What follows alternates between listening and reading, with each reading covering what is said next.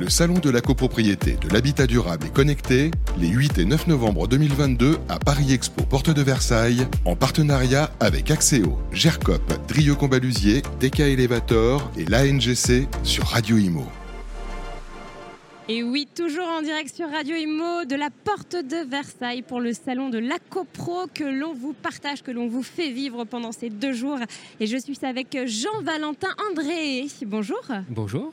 Vous êtes dirigeant du menuisier du Faubourg, c'est ça? Exactement. Alors, qu'est-ce que le menuisier du Faubourg? Parlez-nous de votre entreprise, même si on imagine déjà ce que c'est.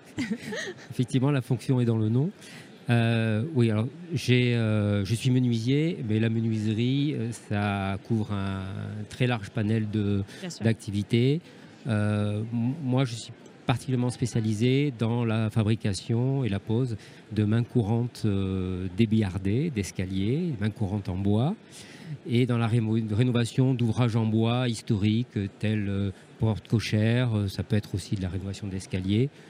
Et ensuite, j'ai une petite fonction d'ameublement. Je suis euh, demandé pour euh, faire des ouvrages en bois massif euh, de chez des particuliers, des ouvrages un petit peu spécifiques, sur mesure et avec des, essences, des essences rares voilà, mm. de bois. En tout cas, alors vous allez, euh, vous allez répondre à, ma question, mais euh, j'ai l'impression que ça se perd un peu, euh, le, vrai, la vraie main-d'œuvre, le vrai savoir-faire français. Non, mais c'est vrai, les, justement, les, les, gens comme vous, passionnés, qui font du beau travail, j'ai l'impression que ça se perd de plus en plus, que c'est difficile à trouver. Est-ce que c'est le cas? Alors, oui, difficile à trouver, c'est vrai. C'est ce que j'entends en fait sur le, salon. les gens qui passent devant le stand disent Ah, euh, vous êtes le seul artisan déjà euh, ici. Euh, et ensuite, ou seul menuisier, on cherche des menuisiers. C'est compliqué. Et pourtant, moi je vois, j'ai deux apprentis, il y a énormément de jeunes qui aujourd'hui cherchent à, rentrer dans ces métiers-là.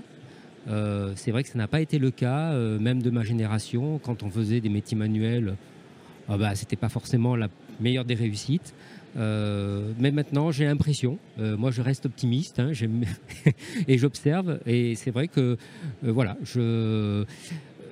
Maintenant, en termes de savoir-faire et de... Et de voilà, trouver des, trouver des, des artisans qui fabriquent encore, c'est compliqué parce que ça a un coût, puisqu'on fabrique à la main, c'est de la main-d'œuvre, et beaucoup d'ouvrages sont préfabriqués. C'est un coût, mais alors euh, attention parce que le résultat n'est pas le même. C'est pas Première le même. chose. Et puis dans le temps, j'imagine euh, que c'est beaucoup, enfin c'est plus rentable. Euh, mieux vaut payer un peu plus cher peut-être et avoir quelque chose de qualité. oui, J'aimerais que tout le monde. non, mais c'est vrai. Non, non, parce que c'est beau. Moi, c'est un discours qui m'énerve un peu, hein, pour tout vous dire, quand j'entends oui, c'est moins cher, machin, etc. Mais après, il faut voir aussi ce que ça donne. la qualité n'y est pas. Euh, et, au bout d'un moment, enfin, vaut, vaut mieux payer, un peu plus cher euh, du Made in France ou voilà, faire travailler euh, des, artisans français de chez nous qui font du bon travail et mettre un peu plus de prix, mais que ça dure plus longtemps. C'est vrai. Et, investir dans l'économie française aussi. Voilà. C'est vrai. C'est ce que j'avais envie de, dire. Oui, oui, mais enfin, moi, je, vraiment, je, je partage ça complètement. Euh, moi aussi, je pousse à ça. Euh, quand euh, on vient me voir pour justement refaire une main courante dans une cage d'escalier d'un immeuble et que je présente mon devis, souvent le retour c'est ouais, c'est cher. déjà cher. Ça veut dire que mon travail n'est pas valorisé, euh, n'est pas, pas estimé à sa juste valeur, pardon. Et donc, euh, euh, mais c'est vrai que c'est un ouvrage qui va rester 50, 100 ans dans l'immeuble et, qui va contribuer à, à son standing. Et donc forcément qui va avoir un impact sur la valeur de l'appartement, du, prix du bien derrière. Quand on rentre dans, un hall d'immeuble et, qu'on voit euh, quelque chose de voilà d'entretenu, euh, de, euh, avec des, vrais ouvrages en bois. Ah bah, ça donne du cachet tout de suite, ça change tout. Hein. Ah oui, bien sûr. Et donc forcément l'appartement qu'il y a dans les étages va prendre de la valeur de fait. Euh, bon, ça, c'est pas toujours entendu, parce que dès qu'on parle d'argent, c'est plus compliqué. C'est voilà, des discussions entre copropriétaires. Tout le mm. monde, tous ne sont pas d'accord euh, sur, euh, sur ces investissements.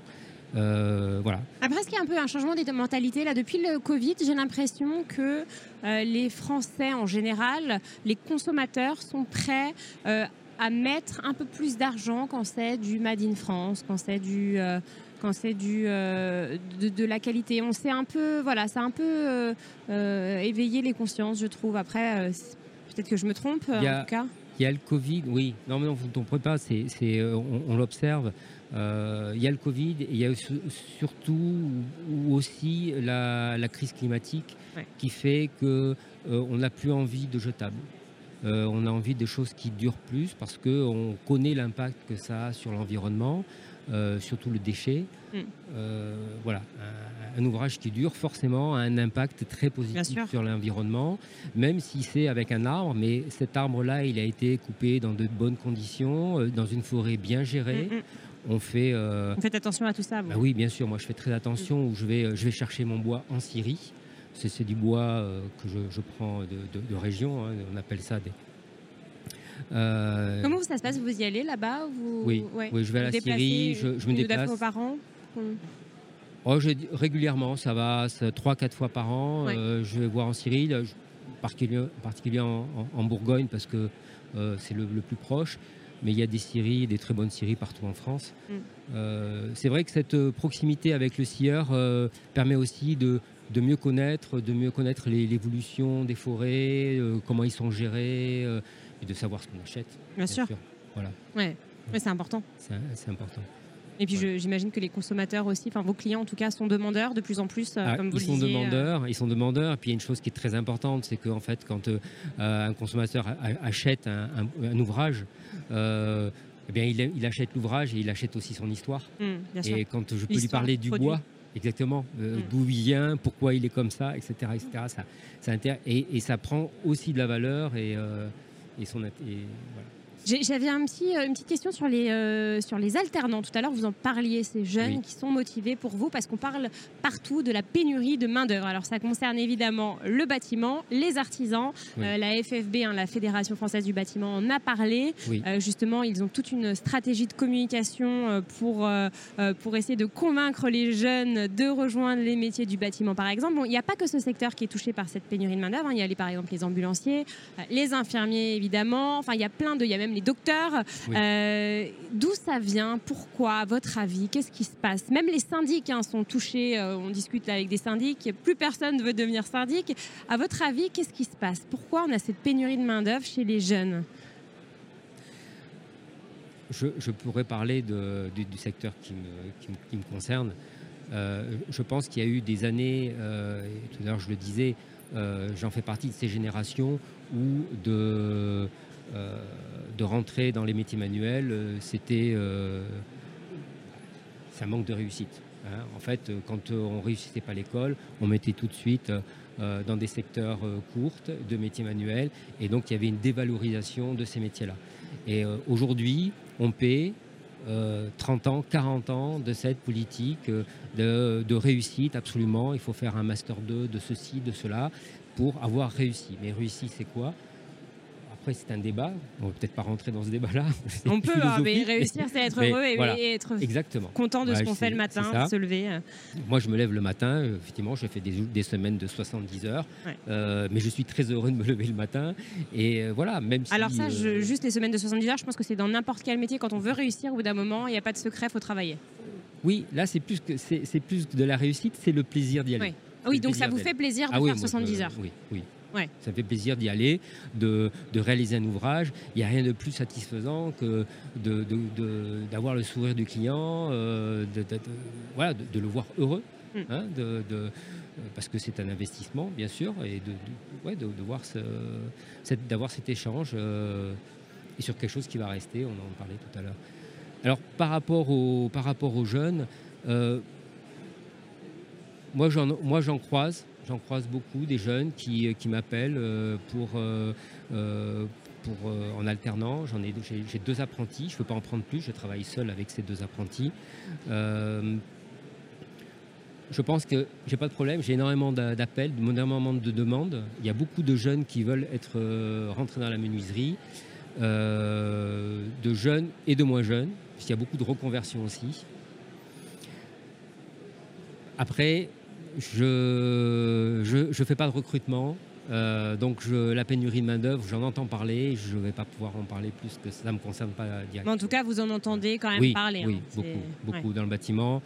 Euh, je ne pourrais pas vous dire. Je, si, peut-être parler de mes, de mes enfants. J'en ai un qui est cuisinier, qui était en cuisine à 15 ans. Il a fait ça par passion. Aujourd'hui, il est chef. Euh, j'ai un autre fils qui a fait un Master 2 en marketing digital. Tous les deux sont heureux, ils ont fait, ils ont fait des choix, euh, ils ont du boulot. Voilà. comme quoi la réussite, hein voilà, c'est d'être heureux et euh, dans, ce qu'on fait. Et un petit mot peut-être sur le salon avant de nous quitter. quelles sont vos attentes par rapport à ce salon? Quels sont les objectifs que vous vous êtes fixés? Alors c'est mon premier salon. C'est la première fois du coup? Oui, c'est la première fois que je fais, que je fais un salon. Euh, parce que je travaille donc euh, essentiellement aujourd'hui avec des entreprises générales et avec des, particuliers pour des ouvrages euh, vraiment un peu haut de gamme. Et j'ai remarqué que dans les copropriétés, je pouvais intervenir justement pour les mains courantes des escaliers auprès des fabricants d'ascenseurs notamment. Mais j'entends dire que le menuisier, le, en piste n'existe plus. On ne pouvait plus faire de, main courante euh, telles que je peux les faire. Et donc j'ai voulu faire connaître mon métier. C'est essentiellement pour ça. Euh, je suis très heureux d'être là. Euh, j'ai énormément de, gens qui passent sur le stand et, ravi de voir qu'il y a des gens qui fabriquent des ouvrages en bois. Donc c'est formidable. C'est vraiment un, très bon, un très bon moment. Eh bien, merci infiniment, euh, Jean-Valentin, d'être venu sur notre plateau. Merci à vous. Le Salon de la copropriété, de l'habitat durable et connecté, les 8 et 9 novembre 2022 à Paris Expo, porte de Versailles, en partenariat avec Axéo, GERCOP, Drieux Combalusier, DK Elevator et l'ANGC sur Radio Imo.